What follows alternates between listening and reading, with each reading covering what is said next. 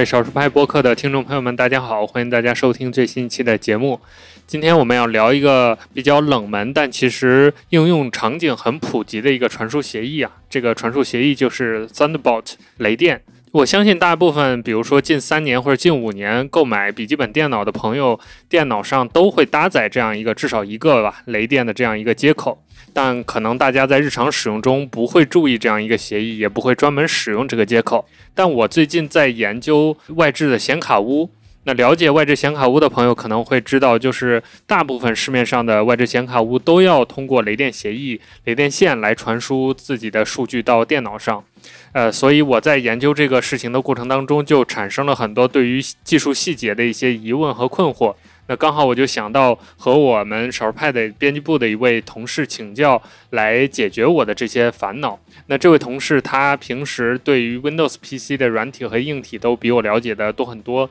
那今天我就想请他作为我们节目的嘉宾，把我们这次沟通的过程也分享出来。那今天和我们聊天的就是少数派编辑部的成员广陵止息林肯，欢迎林肯跟大家打个招呼吧。Hello，大家好，我是广陵止息，你也可以叫我林肯。少数派的读者，如果之前有留意到的话，呃，林肯在我们网站上写过很多关于 Windows PC 软硬体的一些介绍，比如说会员里面的奏折，还有显示器的一份使用指南等等。啊，大家也可以在 Show Note 里面找到链接。那今天我们想跟林肯主要聊的就是前面我们说的这个 Thunderbolt 协议以及相关的一些呃软硬体的生态的拓展。那我们首先还是请林肯跟大家介绍一下雷电这个 Thunderbolt 协议，它本身是个什么东。西吧，包括它的应用场景啊，它的一些特点等等，可以先跟我们简单的讲一讲。雷电它其实是个协议，雷电协议它的最大的特点其实就是高带宽和低延迟，所以它非常适合于我们后面会提到的一个品类，就是显卡拓展物。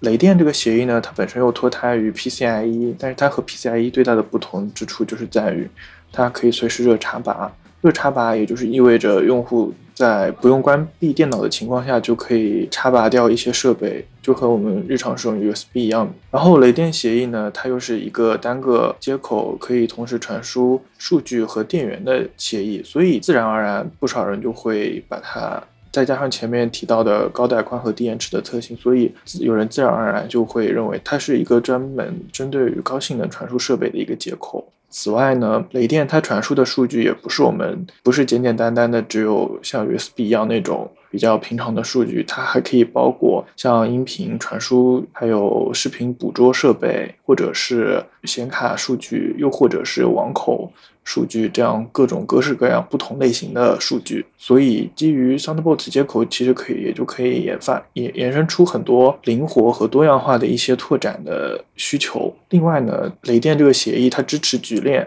也就是意味着我可以只要通过一个雷电接口，就可以在上面衍生出最多八个设备，非常适合一些比较小巧紧凑的设备，比方说笔记本电脑。最后呢，就是雷电协议它本身其实已经有很多年的开发了，有越来越多的厂商也会支持这个雷电这个协议，然后再加上英特尔对雷电这个接口有雷电这个协议有强制性的认证，所以它自然也会有更好的兼容性和稳定性。就像前面开场我们提到的啊，就是现在这些新的笔记本电脑，就如如果你的电脑是搭载 Intel 芯片的话，基本上都会至少有一个雷电接口。但是大家可能平时在用的过程当当中，不会专门去用这个雷电协议或者是雷电接口的去传输数据。那我们市面上除了一会儿我们要谈到的这个显卡屋之外，有没有一些比较常见的这种采用雷电传输的协议呢？我能直接想到的可能就是很贵的那个苹果的显示器 是。用雷电线直接连的，还有没有类似的一些东西了？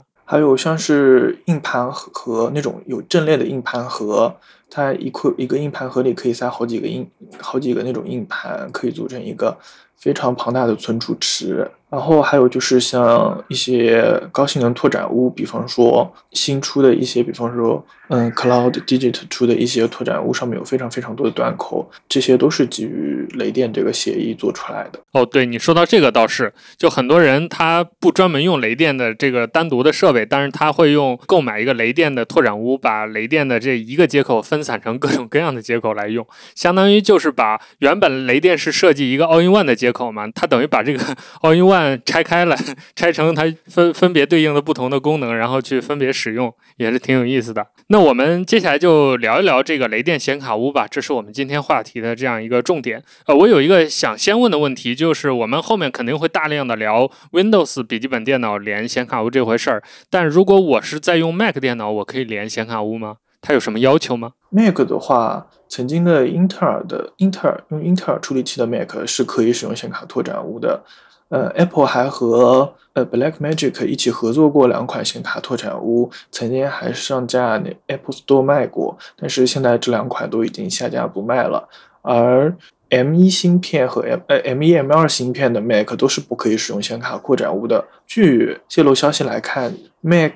Pro。暗版一直没有推出的主要原因就是搞不定它的 PCIe 拓展，所以。从目前来看，M 系列应该也是还是没有机会用上外置显卡拓展坞。这么说来，Apple 其实是有想法，至少传闻中是有想法让 Apple Silicon 版的 Mac 去外接 PCIe 设备的，只是说现在还没做到，而不是说他压根就不想这条路，是吧？对对对。那然后，如果 Mac 外接显卡坞的话，对显卡本身有什么要求吗？如果 Mac 外置显卡拓展坞的话，对系统和对硬件都有要求。对系统方面的话，Apple 那边的建议是尽量更新到最新的系统。然后硬件方面的话，主要就是限制在 AMD 的显卡。一方面就是大大大家众所周知嘛，Apple 和英伟达那边闹翻了，所以后续的 Mac 也都只有采购 AMD 的显卡。然后老黄那边也看 Apple 不搭理他，自然也不会为 Mac 成本适配显卡驱动了。英特尔，英特尔又是今年，呃，又是去年新出的 Arc 系列的独立显卡，所以更谈不上和 Mac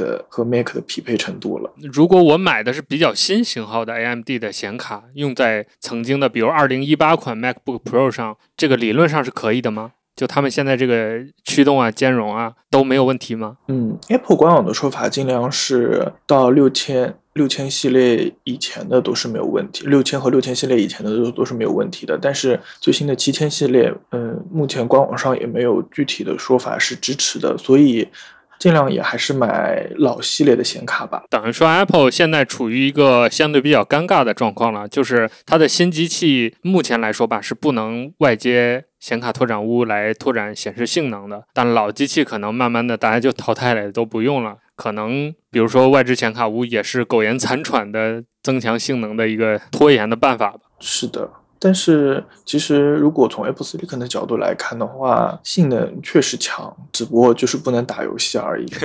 对，况且况且再退一步，呃，现在又有多少游戏适配了？暗版本的 Mac 呢？有道理，确实。我们接下来就正式的聊一下关于这个 Windows 笔记本或者 Windows 设备来外接显卡坞这件事儿吧。嗯，我最大的顾虑或者说我在研究这个事情最大的好奇点就是外置显卡坞，它毕竟不是把一张显卡直接插在主板上，所以它注定是有这个性能损耗的。那就带来了一个就是雷电协议它本身这个带宽的限制的问题。这方面能不能跟大家讲一讲？就是雷电三或者雷电四目前能支援到什么级别的显卡，或者说它所能提供的这种带宽的性能，能给实际的使用当中带来怎样级别的体验呢？呃，我们现在聊聊雷电三吧。雷电三，雷雷电三的带宽接口基本上最大就是每秒四十 GB，这个相比于传统的我们 USB 三或者三点一或者三点二都要高很多，所以对于图形应用程序来说，Thunderbolt 确实可以提供一个非常充沛的带宽输输出的。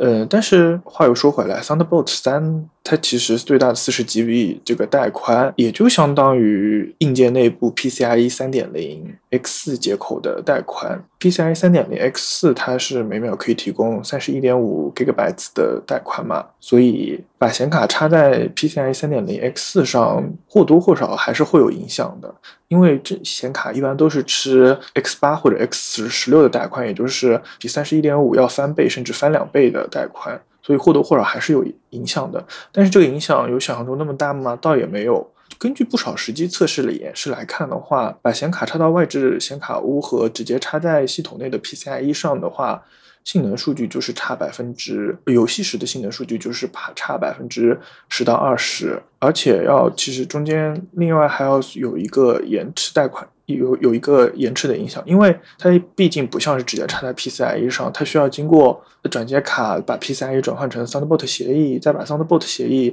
在外置显卡坞上再转换成 PCIe 协议，就是中间的延迟也会对性能产生影响。所以其实这其实 Thunderbolt 外置显卡的损耗其实是多方面的，也不能就是从单纯的从带宽上去说不够用。另外呢，如果你是拿外置显卡坞来干活，比方说渲染模型。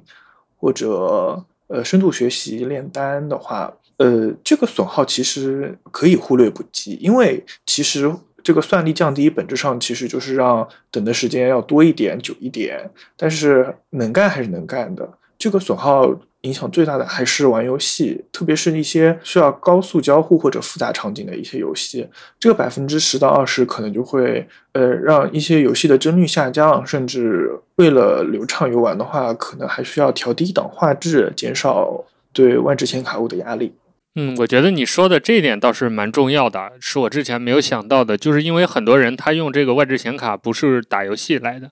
尤其这几年 AI 特别火，它可能是跑一些算法来的。那这个对他来说，快一点慢一点，其实就是等待时间的长短嘛，就是完全是可以用这个时间来换算这个成本的。但是像打游戏这种要求有即时反应的，可能更高的算力还是有直接的好处。对，目前来说，就以雷电三或者雷电四当前的这个四十 GB 的这个带宽的。程度来说，什么级别的显卡是相对来说比较甜点的卡，或者说能跟这个四十 GB 的性能相匹配的卡呢？呃，我觉得就是各家去年甚至前年的终端款吧。前年其实大家显卡对 PCIe 接口的性能还是不是那么，还是绰绰有余的。但是其实放到今年来看的话，最新的四零系列或者最新的 RX 七千系列的话，他们其实算力都还挺充沛的。所以，我个人认为，就是对于外置显卡坞来说，购买去年的中款或者前年的中高款，还是一个相对不错的选择。甚至是，甚至像二零系列，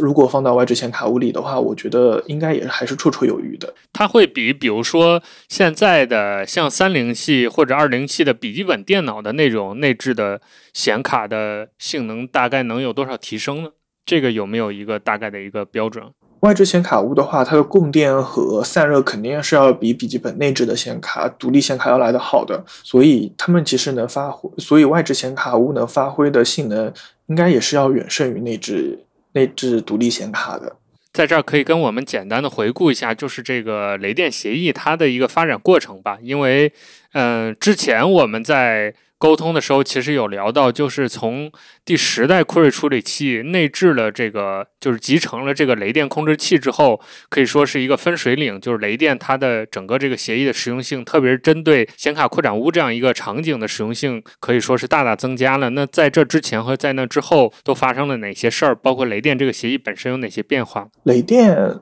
可能很多人认为雷电其实就是英特尔开发的，但其实。不是，雷电其实是英特尔和 Apple 一起开发的，用于替代早年 Mac 上的一个叫火线的接口。雷电的设计之初其实就是为了高性能传输数据，所以在早期雷电配件更多的是一些支持 RAD 的硬盘盒，因为作为影视工作的常客，Mac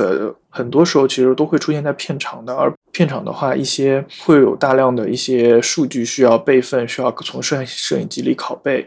所以在早年，更多的雷电配件都是支持 RAD 的硬盘盒，而在后来，英特尔时代处理器开始，它把雷电的控制器从外部移动到了处理器内部。这让显卡拓展坞有了出现的可能性。如果放在处理器外部的话，呃，雷电的控制芯片其实要和别的外围设备，比方说网卡、USB 接口和其他的一些硬件，比方说 M2 硬盘槽或者 SATA 硬盘槽共享一部分 PCIe 通道。但是我们都知道，消费处理器的 PCIe 通道是有限制的，所以如果放在处理器外部的话，很容易就会被这些设备抢走带宽，但是放到处理器内部就不一样了，它可以直接的享受到更多 PCIe 通道带来的红利，这也就意味着雷电端口可以更轻松的跑到对应的带宽上限，这也是后后来促成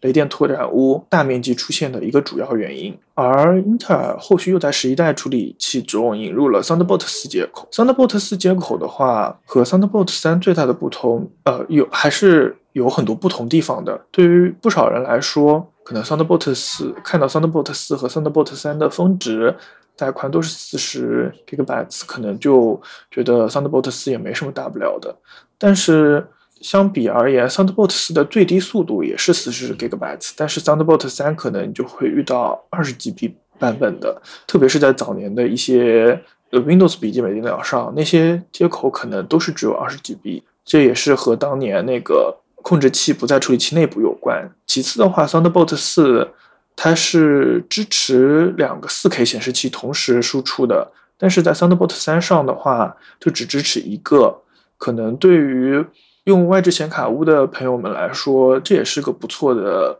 不错的改进方向。毕竟外外置显卡坞性能充沛，能多接一个 4K 显示器，也就多一个可以显示的面积，能显示更多的信息，何乐而不为呢？第三点的话，其实就是更好的安全性。Thunderbolt 三其实这么多年以来也暴露过不少安全性的问题，比方说可以直接访问内存，这样的话，如果有骇客骇入的话，可以直接从内存里偷取数据。最后一点也是非常重要的一点，Thunderbolt 四其实是允许动态分配带宽的。比方说我在外置显卡坞上接了一个键盘，再接了个鼠标，键盘鼠标的带宽其实相比于显卡带宽要少很多。但是如果在 Thunderbolt 三上的话，键盘和鼠标占据的大宽是恒定的，四十 GB 里面可能就要分配出一小部分去分给键盘鼠标，这样的话。在游戏帧游在游戏环境中，Thunderbolt 三的帧数表现可能要比 Thunderbolt 四的帧数表现可能要相对差一些。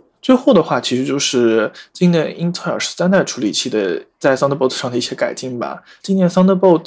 是又支持了 PCIe 五这个最新的 PCIe 版本啊，而 PCIe 五呢，则在性能和延迟上都有了改进，速度更快，延迟又更低。其实我们呃前面我们也提到过，Thunderbolt 它转接出来的显卡拓展坞的延迟肯是要比直接插在内部要高的，而 PCIe 五的这一改进呢，又可以让转接出去的延迟相相对更低一点。虽然还是比不上直接插在内置显卡槽上吧，但是确实还是能改善外置显卡坞的一些体验的。所以其实从这个角度来说，CPU 的某些提升是会。能够影响到雷电协议，包括这种外置拓展设备的表现的。是的，是的。而且其实，如果你们有就是看过对应的测试的话，你们就会发现，无论是把控制器内置，还是后面支持的 Thunderbolt 四，亦或是最新的这个十三代酷睿处理器插上。比较优秀的那种外置显卡槽的话，它的性能都是或多或少有提升的。对我之前有看到一些测评之类的，就是完全所有的其他的硬体设备都不变，就唯一就是把雷电三换成雷电四，它打游戏啊或者玩别的都会有一个小幅的性能提升。这个其实就是跟你前面讲的它的动态分配带宽是有直接关系的，对吧？是的。像 Thunderbolt 四里的动态分配带宽的话，对于这种高性能的设备是一个非常好的特性，因为不是所有的设备时时刻刻都要吃一部分带宽的。就比方说键盘和鼠标，它们只有输入的时候要占用小小的一部分数据。然后，像现代显卡拓展坞上面，往往还会配备 USB 接口或者网线接口这样的接口，来体现 Thunderbolt 可以海纳百川的特性。而这些，像比方说，万一我随便接了个 USB 上面，但是我又不用，像 Thunderbolt 三则会依然会分配固定带宽给那个设备。这样的话，你可能就会哪天发现，我诶，我怎么样调一档画质才会不卡？而 Thunderbolt 四的话就没有这样的烦恼，我随便插随便用，呃，性能还是照样可以满足我的我的我的画质需求，不需要什么改低。再调整之类的。所以其实从实就是从账面上来看。呃，很多人会觉得雷电三和雷电四它的总带宽是一样的嘛，所以大家会觉得可能性能差不多。但从实际的改进来说，如果能用上雷电四的话，还是尽量优选雷电四，这样当前的这个性能表现来说，能够实现性能的最大化，可以这么说吗？能用上 Thunderbolt 四，然后也能用上英特尔十三代处理器，那当然是最好的。说到这个雷电协议的演进，呃，我最近也看到了一些关于雷电五的传言嘛，就是说，比如说它这个总带宽可能又要从四十 GB 翻到八十 GB，那就等于性能翻倍，呃，甚至还有一百 GB 以上的这种传言。那从你拿到的信息来看，下一代如果它叫，比如叫雷电五或者什么下一代雷电之类的这个东西，它会有怎么样实际的性能改变，以及它的这种性能提升会给我们今天讲到。的这种显卡拓展坞的场景带来怎样的好处呢？其实现在的 Thunderbolt 三和 Thunderbolt 四的话，呃，都是基于铜线的。但是如果你有用过 Thunderbolt 二和一部分 Thunderbolt 三线缆的话，你会发现它们是基于光纤的。而铜线的话，它的最高目前来看，它的最高上限就是八十 Gbps。如果 Thunderbolt 五是依然只采用铜线的话，那上限还是可以预计到的是就是八十 GB。虽然可能对于最新的 PCIe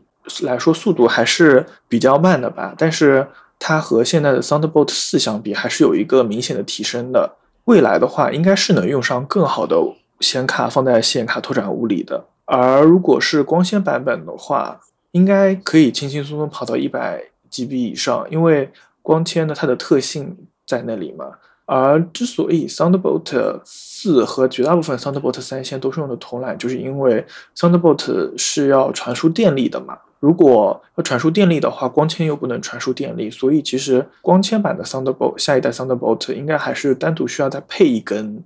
铜线去传输电力的。而且最新的 PDE 三点一也出了最大要传输二百四十瓦的功率，所以呃，光纤版的 Thunderbolt 也还是有可能。有的，只不过光纤买的 Thunderbolt 唯一的问题可能就是用的时间太久了，以后接口两端非常烫，然后它本身的光模块比较大的问题了。听上去这个线材的成本，就如果真用光纤这个方案的话，线材成本也会蛮高的。说到线材贵，其实很多人都注意到，苹果之前就有卖一个很贵的雷电线，就是其实现在市面上的雷电线就已经比普通的 USB 线贵了，因为它线材比。大家如果观察的话，它线材是比普通 USB 的数据线要粗的，而且它的用的材质、它的长度都是有要求的。然后苹果那根呢，又 比其他的加的额外的贵，因为它的长度又比普通的雷电线更长。这里面又涉及到一个主动线和被动线的问题，这个林肯也跟大家讲一讲吧。嗯，Thunderbolt 从三开始一直有分为主动线和被动线的区别。被动线呢相对比较短，然后它也比较便宜。而主动线呢，则更长，相对更贵。这其实中间是有缘由的，因为我们因为之前我们也谈到了，Thunderbolt 它本身是从那个 PCIe 转接出来的一个协议，而你要想，嗯，在主板内部 PCIe 只要走很短的距离就可以了，而 Thunderbolt 的话，呃，会根据线缆的长短有走不同的距离，所以其实对于 PCIe 来说，走更远的距离衰减就会更严重。这时就需要线的两头各放一个放大器去增强这些信号，这就是主动线为什么可以做得更长的缘由了。如果做得更长，但是线的两头又不加放大器的话，它的 PCIe 的速速度就会下降。这也是为什么被动线想要保持速度，它就只能做短，而想要做长，就势必要做成主动线，然后卖得更贵的原因了。而 Apple 那根卖的很贵的 Thunderbolt 线则有。其实是有原因的。被动线的话，除了支持 Thunderbolt 的话，往往还支持嗯 USB 三点一或者三点二这样的传输协议。但是对于主动线来说，由于线的两头各放了两个放大器，这样的话，它们最多也就只能承载 USB 二点零的速度。但是苹果那根就有例外，苹果那根可以像被动线一样提供 USB 三点一甚至三点二的传输性能。这也是为什么 Apple 那根线。敢卖那么贵的原因，但是到 SoundBoat 四这里的话，可能就有一点点不是那么的值得了。因为 SoundBoat 四的话，它是完全兼容 USB 四协议的。所以其实如果你买到一根主动线的 Thunderbolt 四的协议，Thunderbolt 四的线的话，很有可能也是可以提供像 USB 四一样的性能去传输数据。那刚好我们就说到这个这个 USB 四的这种兼容，我们接下来就聊一下雷电这个协议和 USB 协议相互之间的这种兼容。还有相互之间的关系吧，这可能也是一个容易产生一些问题的一点吧。因为就是我在看一些掌机 Windows 掌机的玩家，他们就会因为这些 Windows 掌机普遍搭载的 AMD 的那个 SOC 嘛，所以他们普遍用的都是 USB 协议。但有些玩家就会发现自己的机器是能通过这个 USB 协议连雷电的外接设备，啥也不用干就可以用的。但有些人就会遇到一些兼容性问题，甚至插上雷电的外接显卡不读取什么的。这里就涉及到一个 USB 协议和雷电协议兼容的一个问题，这方面林肯也跟大家讲一讲吧。Thunderbolt 四和 USB 四其实都是新一代的高速数据传输标准吧，但是它们其实还有很大不同的。像 USB 四，它虽然看起来可以达到最高的四十 GB 带宽，但其实那个四十 GB 是可选的，它的它的它协议规定的最大带宽必须要达到的其实只有二十 GB。但是 Thunderbolt 四的话，前面也聊过，它最低也必必须得是四十 GB，虽然它最高也是四十 GB。它这样的话，Thunderbolt 四可以提供非常好的均一性。USB 四和 Thunderbolt 三一样，只能支持一台 4K 显示器或者一台 8K 显示器的输出。但是 Thunderbolt 四的话，前面也聊过，它可以支持两台 4K 显示器或者一台 8K 显示器。相对而言，Thunderbolt 四对于显卡拓展坞来说是更加有利的。最后，其实就是一些供电方面的缘由吧。如果在不使用 PD 握手、PD 充电协议的情况下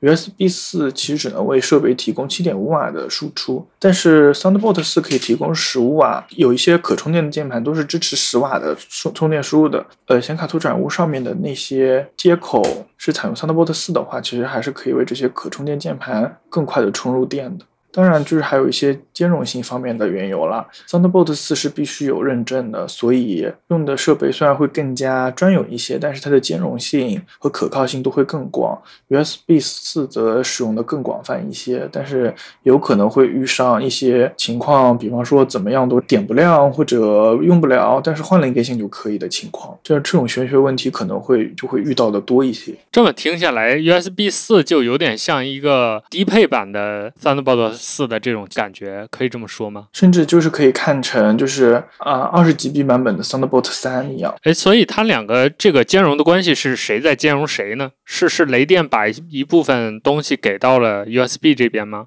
？Thunderbolt 四是兼容 USB 四的，只不过 USB 四不一定是完整兼容 Thunderbolt 四的。所以这就出现了有一些掌机可以直插雷电的这种外接显卡，但是有一些就不行的这种情况，其实就是它中间这个兼容并不是一对一的产生的问题。对的。那这两个协议未来有没有什么融合的趋势呢？或者是他们两个现在有没有一些？就因为他们现在已经在有这种相互兼容的趋向了嘛，那他们未来接下来还有没有更进一步的这种趋势呢？这方面有没有相关的消息？我我觉得可能是更进一步兼容可能是更难的，因为你要知道，像 Thunderbolts 的话，它主动线两端都是有独立的芯片的，这个芯片肯定是要额外收收费的。然后这些芯片可能还要送给呃英特尔，可能还要认证，可能再要收一笔钱。所以相比于 USB 四线缆廉价的间隔的话，Thunderbolt 四的价格可能会更高一些。如果想要完全兼容的话，那价格势必也不会像现在那么便宜。所以未来 USB 系列肯定会向 Thunderbolt 系列靠拢，但是想要完全兼容还是很难的，因为线缆或者芯片的成本就摆在那边。那 AMD 那边有没有什么想法？就他是一定要跟英特尔死磕到底，就是不用吗？还是说他有过去去跟雷电接近一下、适配一下的想法呢？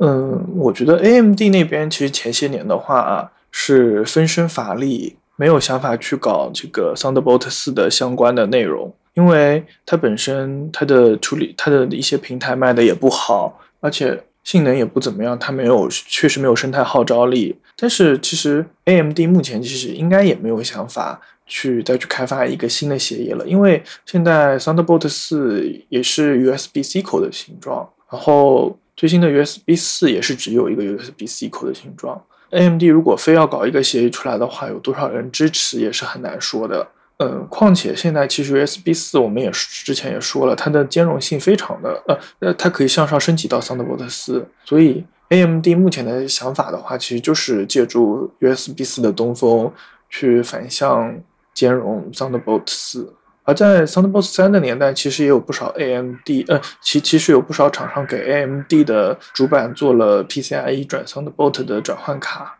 也让 AMD 的台式机用上了 Thunderbolt 接口，稳定性和那个可靠性也都是不错的。所以其实从目前的角度来看的话，，AMD 应该是没有新的想法再去创造一个接口协高性能接口协议出来。我们上面主要是在聊这个 AMD 和 NVIDIA 的，不管是显卡还是显卡坞这些东西。那英特尔其实从去年开始又出了一些它自己的一些独立显卡，就 ARC 系列的这个卡，性能大概相当于中低端的 NVIDIA 的卡的这个级别吧。呃，英特尔自己的显卡作为这个显卡坞外接的适配情况，包括它的性能表现会是怎么样一个状态？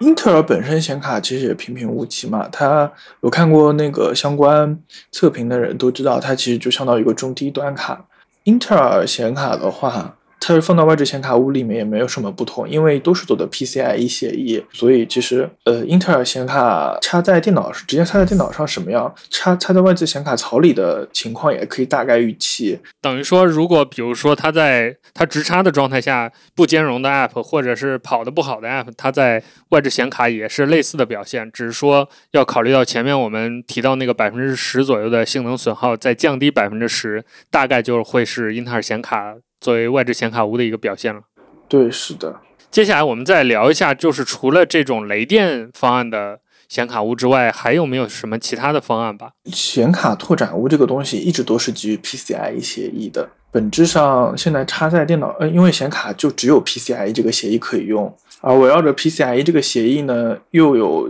几个比较老的接口可以聊一聊。首先就是 Express Card 接口。Express Card 接口就是一种很老很老的，只能在老电脑上、笔记本电脑或者移动作工作站上看到。这个也是以前为了外置显卡拓展坞而准备的。第二种就是 Mini PCIe 接口，Mini IEPC 接口其实可以呃简单的理解成就是缩小版的 PCIe。插口，而这种插口呢，一般它的速度比较慢，所以一般会用于无线网卡、蓝牙模块或者外置 SSD 的设备。虽然 Mini PCIe 接口可以连接到显卡拓展坞，但性能通常而言会比较糟糕。最后就是 M 点二接口，这个 M 点二接口它也是可以跑 PCIe，虽然一般用于固态硬盘，但是显卡拓展坞也可以借助 M 点二接口把外置显卡连接到计算机上。不过用 M 二接口的时候一定要小心，如果就是如果你的 M 点二外置显卡拓展坞不是非常正规那种的话，有可能会把整个电脑主板给烧坏掉。对，这就是有点危险系数的方法了。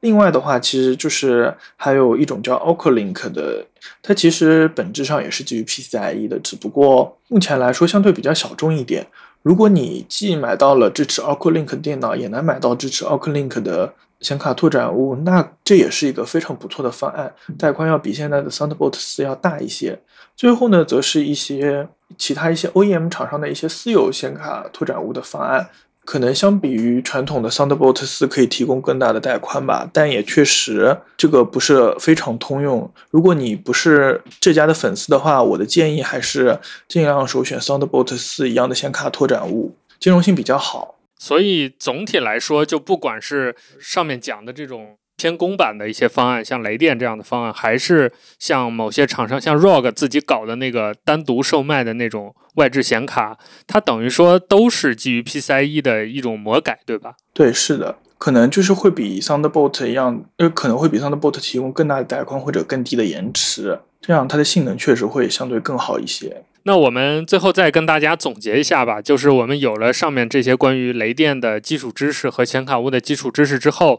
如果我们听众比如会像我一样确定要搞这么一套外置的显卡坞去玩一下的话，你会建议他选哪些型号的显卡，以及哪些设备可能更适合采用本体加上显卡坞这套方案来玩？最后都可以再跟我们介绍一下。呃，显卡拓展坞的话，我是建议笔记本电脑或者小型的 NUC，又或者这段时间非常流行的掌机来使用。另外，有些可能比较非常紧凑的 Mini ITX 的话，可能买不到比较小的显卡的话，呃，外置显卡拓展坞应该也是个不错的选择。至于具体显卡挑选方面的话，我的建议是去年或者前年的终端显卡就好了，因为雷电四的这个带宽在那边。那么如果买更好的显卡，可能确实过于有钱了，也不是不行。然后另外呢，就是高端显卡的话，它的供电对供电和散热要求也不少。毕竟显卡拓展坞大部分时候都是放在笔记本电脑旁边的，边玩边发热，在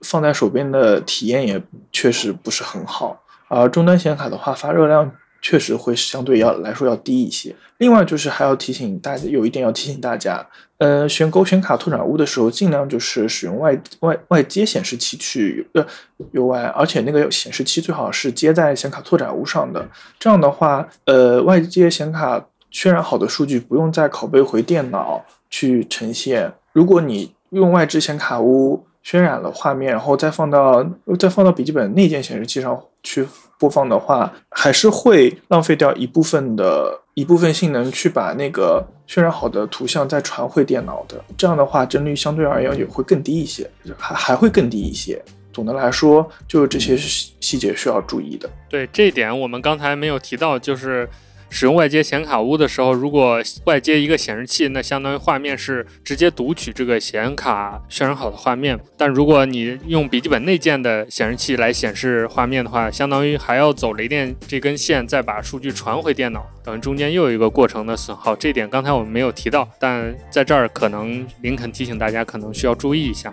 OK，那我们今天主要要聊的关于这个显卡拓展坞以及雷电协议的一些技术的，算是小科普吧，小闲聊就到这里结束了。接下来我会尝试真的搞一套这个显卡拓展坞玩一下，之后如果有一些新的动态，我也会发文章或者发影片跟大家去做汇报。那如果大家有听了我们这期节目，还有更多的关于雷电协议和显卡坞的一些疑问，也欢迎大家留言在我们评论区。我们看到大家的问题之后，会找机会给大家解答，或者直接在评论区解答。然后也欢迎大家，如果有搞了类似的拓展坞啊，或者或者一些外接设备，包括掌上游戏机什么的，在我们少儿派或者评论区跟大家分享一下。呃，最后再次感谢林肯参与我们这期节目的录制，也感谢大家的订阅和收听。我们下期再见，拜拜，拜拜。